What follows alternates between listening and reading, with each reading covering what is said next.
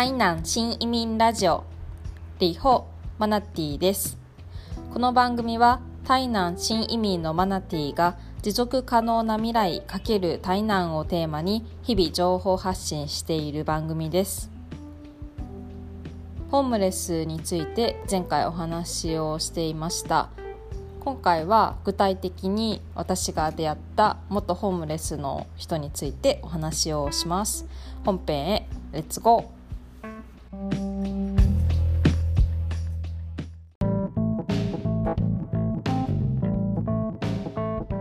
チャプター1台北で知り合ったお兄さん。昔台北でひょんなことから知り合った30代のお兄さんがいました。彼は日本人なのですが本人によると昔は日本でダメ人間だったよ。ホームレスになったこともあったよというような話をしていました。台北で知り合った時は台北で語学を、えー、台湾マンダリンを学んで現地大学生になっていました。ここでちょっとあの語学留学生と現地大学生っていうのがどう違うかって話をしておこうと思うんですが、えー、台北に中国語を学びに来る日本人は多いです。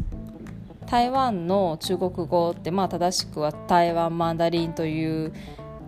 表現が正しいと思うんですが日本の教科書で学ぶ中国語とはかけ離れたものです。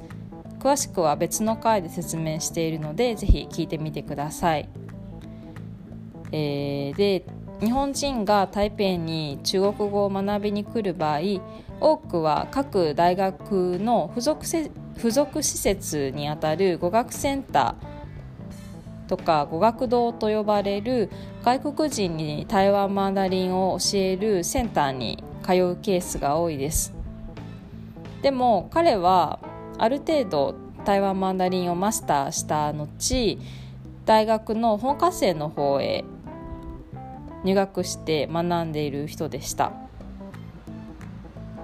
実際多分本科生で、えーまあ、大普通の他の大学生と一緒に学んでいる人っていうのは少ないと思います。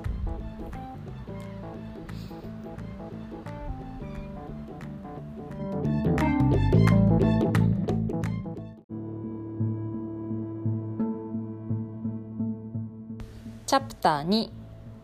私が彼に言ったこと元ホームレス30代お兄さんは自分はダメ人間だっていうようなことをいつも言っていました。私はこの自己肯定感を持てないでいる彼に対しダメ人間とか言うけど今は立派に大学生してるじゃないですかすごいと思いますよというようなことを言っていたと思います。またなんか親から自立したいけどまだできていないというようなことも確か話していて、えー、まあ、とにかく自分に対するコンプレックスが強くってなかなか自己肯定感を持てない人だったと彼のことを分析しています。まあいろいろとこうネガティブなことをいつも言っている人でしたね。